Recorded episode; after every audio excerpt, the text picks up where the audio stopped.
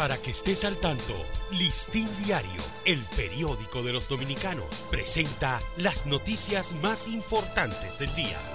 Buen día, hoy es jueves 23 de marzo de 2023. Danilo Medina regresó esta noche de Estados Unidos e informó al país que padece un cáncer de próstata.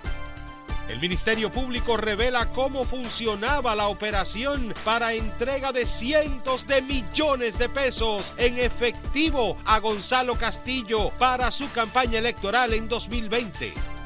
Aunque la pandemia del COVID-19 está llegando a su fin, se está entrando a un periodo de efectos tras padecer el virus y ya se siente en la población pediátrica. Hoy inició la decimoprimera Feria Semana de la Geografía 2023, una jornada educativa del Plan LEA y Programa de Responsabilidad Social creado por el Listín Diario. El Consorcio de Empresas eh, del Transporte y el Instituto Nacional de Tránsito y Transporte Terrestre, Intrant, evalúa otorgarles una compensación a los transportistas cuyos vehículos sean sacados de circulación.